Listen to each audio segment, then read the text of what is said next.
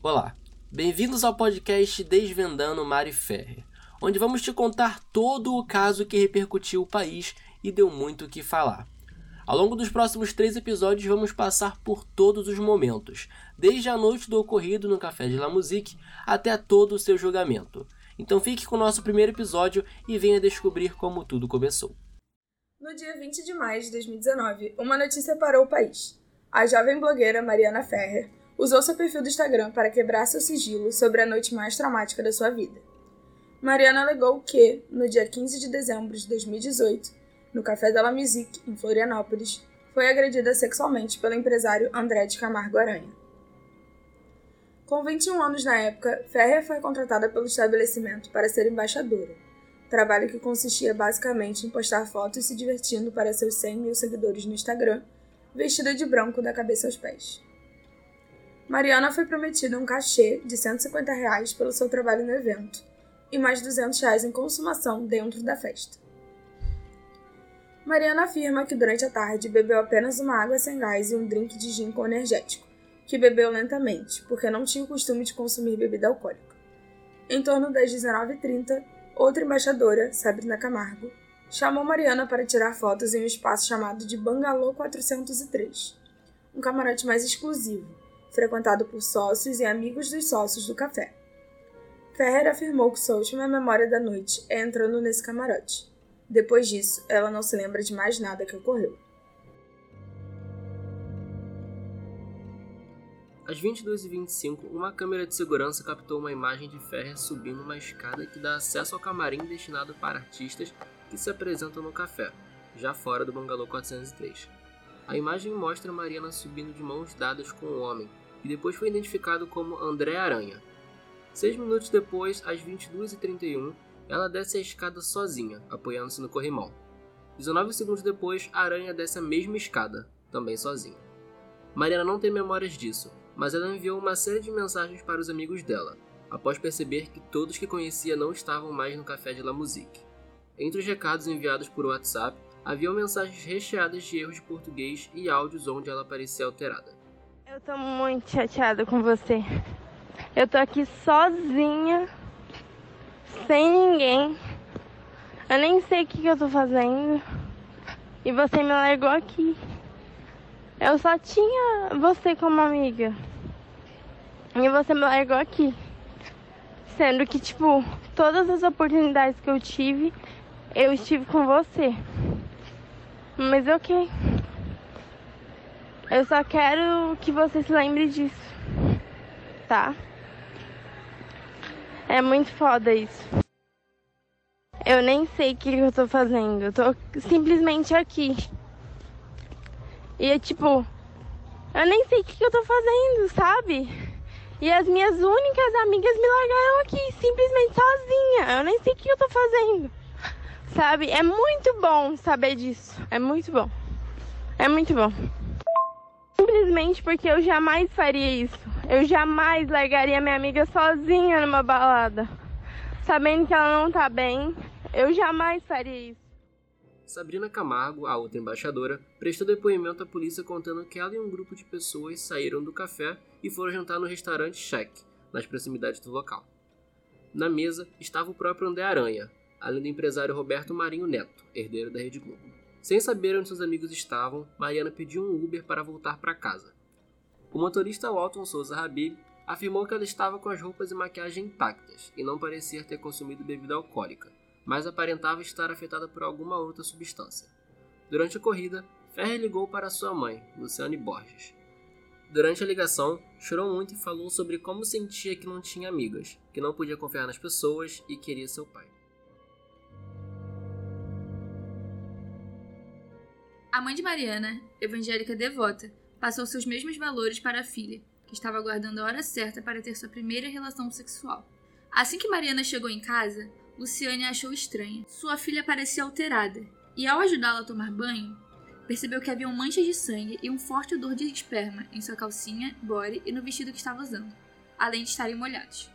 Ao perguntar para Mariana o que havia acontecido, percebeu que ela não estava em condições de responder, mal tendo forças para ficar em pé. Preocupada, Luciane decidiu preservar as roupas, colocando a calcinha e o body dentro de um saco plástico.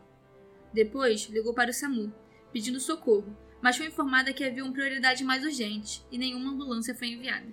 Naquela mesma noite, Luciane começou a investigar o que tinha acontecido com a filha durante o dia. Ela entrou no WhatsApp de Mariana para ver com quem ela estava conversando. Assim, conseguiu o número de Jéssica Ramos, coordenadora de divulgação do Café de la Musique.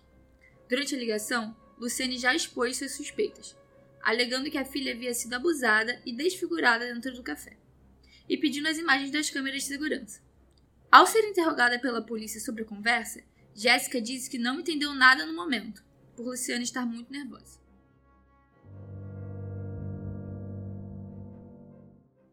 No dia seguinte, dia 16 de dezembro de 2018, Mariana e sua mãe foram à delegacia perto de onde moravam para registrar um boletim de ocorrência. Primeiramente, foi feito um resumo do que havia acontecido, sem mencionar nomes. Contou como suspeitava que foi drogada e abusada sexualmente, mas não se lembra de nada. Também mencionou suas roupas íntimas sujas de sangue com forte odor e como ela é, ou era, virgem. Após o registro do boletim, Mariana foi encaminhada ao Instituto Médico Legal, ou IML, para realizar o exame de corpo de delito e submeteu-se ao suave vaginal para coleta de material genético. Também entregou aos peritos sua calcinha e body para análise. Ao sair do IML, foi enviado a um hospital próximo para colher três tubos de sangue e de urina para exames toxicológicos e de álcool, e foi prescrita medicamentos retrovirais pelos 30 dias seguintes, conforme o protocolo em vítimas de violência sexual, para evitar contaminação por HIV. O caso dela acabou sendo transferido para a Delegacia de Proteção à Criança, Adolescente, Mulher e Idoso, por se tratar de uma investigação de violência sexual contra a mulher onde Mariana deu novamente sua versão do caso, sem apontar culpados. André de Camargo Aranha estava em sua casa em São Paulo quando soube do boletim de ocorrência registrado no Sul. Como sabia que não demoraria para ser identificado nas câmeras de segurança como o homem que subiu com Mariana para o camarim, pediu para seu advogado de São Paulo, Gustavo Francês, ir a Florianópolis para se mostrar à disposição da polícia, buscando causar boa impressão. Quase quatro meses depois, a lentidão na investigação estava incomodando muito Mariana e sua mãe. Haviam 37 câmeras de segurança no Café de la Musique, mas apenas 40 segundos de filmagem foram utilizados pela polícia, gerando suspeitas vindas da promotoria de que algumas imagens estavam sendo ocultadas para beneficiar André. O advogado do estabelecimento afirmou que a polícia foi ao local, pegou o HD que continha as imagens e o devolveu 10 dias depois. Como acreditavam que as imagens haviam sido armazenadas pela polícia, os responsáveis do café não as preservaram. A polícia não consegue explicar o que aconteceu com o resto dos vídeos. O investigador que os viu afirmou que por volta das 8 da noite não há imagens, ficando apenas a tela preta. As gravações que restam estão em arquivos separados, e são apenas as imagens de Mariana e André entrando e saindo do camarote. Ferrer ficou três horas no camarote que a Aranha estava também, e esses vídeos nunca foram vistos. Agoniada com a demora do caso, Mariana decidiu trazer o assunto a público pela primeira vez, postando um texto no seu perfil no Instagram desabafando sobre como sua virgindade foi roubada e como estava insatisfeita com o sistema judiciário de Florianópolis, que parecia estar encobrindo o crime ou alguém envolvido nele. Três dias depois do post de Ferrer, no dia 23 de maio de 2019, André de Camargo Aranha deu seu primeiro depoimento sobre o caso. Ele admitiu apenas o que já parecia óbvio, como que era ele nas imagens de segurança, fato que a justiça já estava ciente após ele ter sido identificado por um dos sócios, que era seu amigo. Mesmo admitindo que era ele nas imagens, afirmou que estava apenas indo usar o banheiro do camarim com Mariana e que nenhuma relação de cunho sexual havia ocorrido.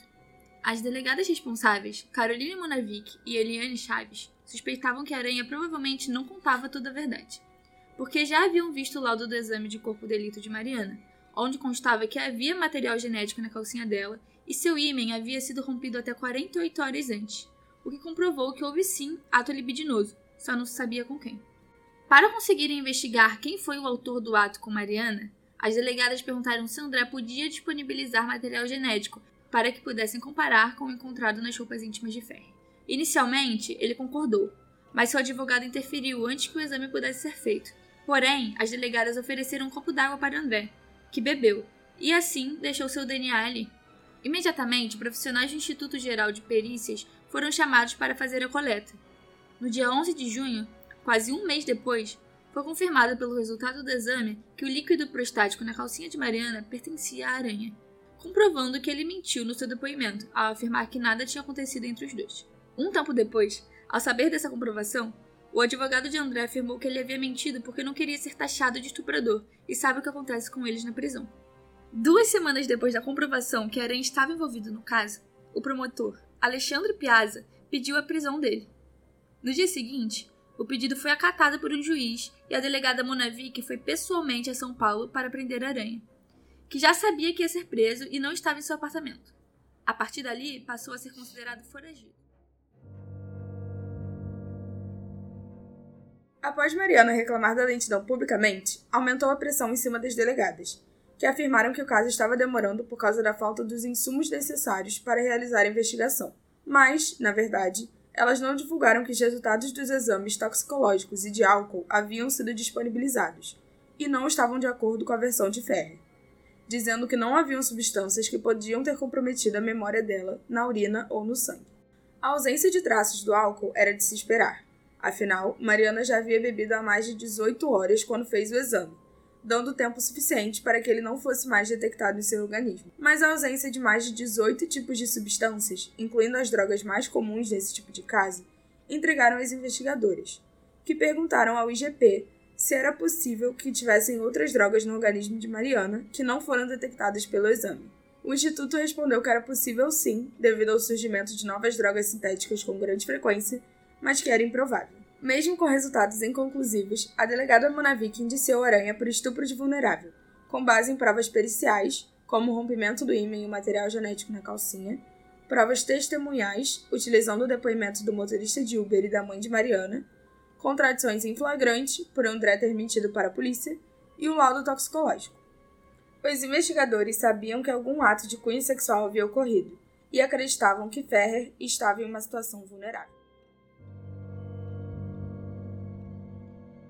Sendo considerado foragido e percebendo que estava prestes a ser preso, André Aranha contratou um advogado em Florianópolis, chamado Gastão Filho, que imediatamente pediu a revogação do mandado de prisão de André, alegando que ele não representava risco ou ameaça e não estava com seu passaporte, então não podia fugir. O pedido foi aceito e a prisão foi revogada. Assim, Gastão passou a arquitetar a defesa de André e como provariam sua inocência. A audiência do caso foi realizada no dia 27 de julho de 2020 e os detalhes estarão no próximo episódio. A reportagem, roteiro e edição desse episódio foi feita por Ana Júlia Paixão, Pedro Modesto e Maria Eduarda Martinez. Até o próximo.